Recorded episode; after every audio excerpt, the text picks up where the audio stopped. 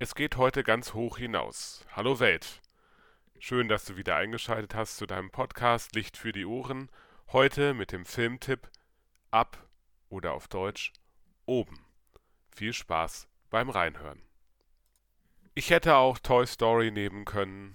Oder das große Krabbeln, die Monster AG, Findet Nemo, Cars, Ratatouille, Wally oder noch viele weitere Filme von der Filmschmiede, die mittlerweile zu Disney gehört, Pixar. Aber ich habe mich für einen anderen Film entschieden, den ich Ihnen heute vorstellen möchte.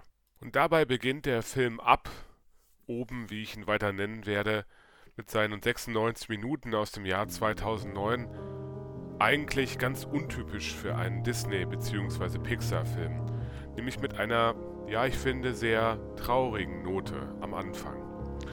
Aber dazu später mehr.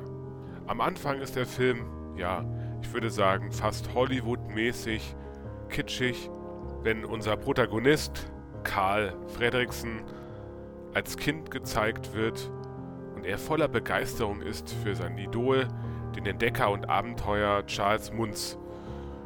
Dieser Charles Munz hat die sogenannten Paradise Falls in Südamerika entdeckt. Und genau da möchte Karl Fredrickson einmal in seinem Leben hinfahren. Und als junger Spund lernt er dann jemanden kennen, der sein Leben für immer verändern wird. Seine spätere Frau Ellie. Sie ist genauso Fan von dem Abenteurer Munz und sie erzählt Karl, dass sie einen ganz tiefen Wunsch in sich trägt, nämlich dass sie ein Haus neben diesen sogenannten Paradise Falls in Südamerika bauen möchte. Und Karl Fredrickson, eher schüchtern und zurückhaltend und schon als Kind oder als Jugendlicher sehr eigenbrötlerisch, verspricht Ellie daraufhin, ihr ihren Traum zu verwirklichen. Die beiden verlieben sich ineinander und heiraten schließlich, doch leider bleibt ihnen das, was sie sich auch neben dem Haus wünschen, leider verwehrt. Sie verlieren ihr gemeinsames Kind und beginnen daraufhin Geld für die Verwirklichung ihres Traumes zu sammeln. Doch immer wieder kommt etwas dazwischen, sozusagen das Leben passiert. Und am Ende, als Karl und Ellie das Geld zusammen haben für die Flugtickets nach Südamerika, dann sind beide mittlerweile sehr alt geworden.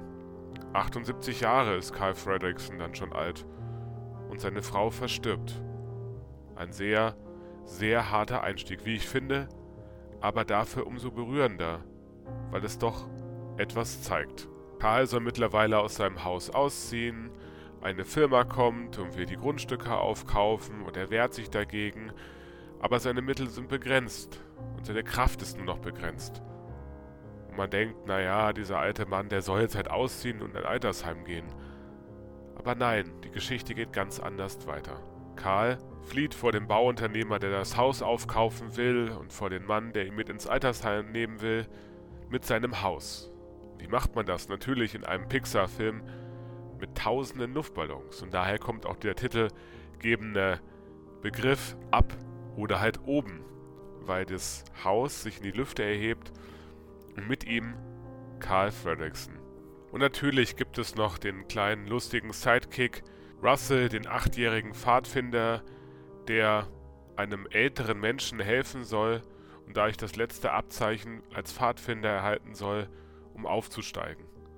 Und dieser hilft ihm und es kommen noch weitere Sidekicks dazu und erleben mit dem 78-jährigen Fredrickson. Ein Abenteuer erster Güte.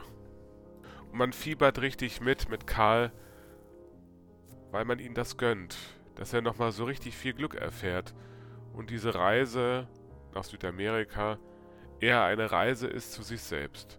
Eine Reise zu den Wünschen aus der Kindheit, die sich vielleicht irgendwie auch wandeln und verändern und seine eigenen Wünsche am Ende vielleicht nicht die Wünsche sind, die man sich am Anfang seiner Reise vorgenommen hat und man trotzdem Glück und Zufriedenheit erfährt, auch wenn es ganz anders ist, wie man sich am Anfang der Reise gedacht hat.